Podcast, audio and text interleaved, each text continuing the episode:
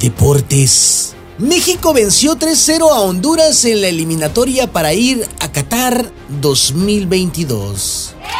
Con este marcador, hasta el director técnico de México luce bien. Aunque sabemos que ya dio todo lo que tenía que dar, que en realidad era muy poquito.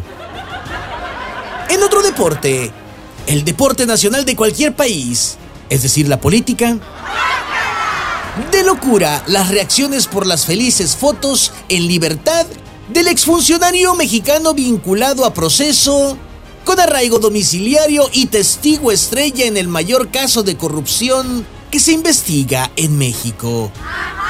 En la lógica de la Fiscalía General de la República, canta más bonito un pájaro en libertad que estando en cautiverio.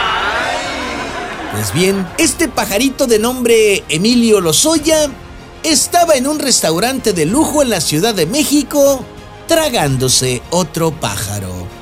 Es decir, un pato pequinés.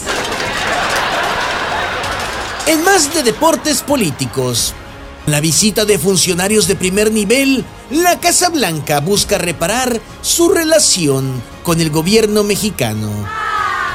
Con lo que no cuenta el gobierno de Joe Biden es que lo que quiera que arregle con México, el presidente López Obrador lo descompone de inmediato y con singular alegría.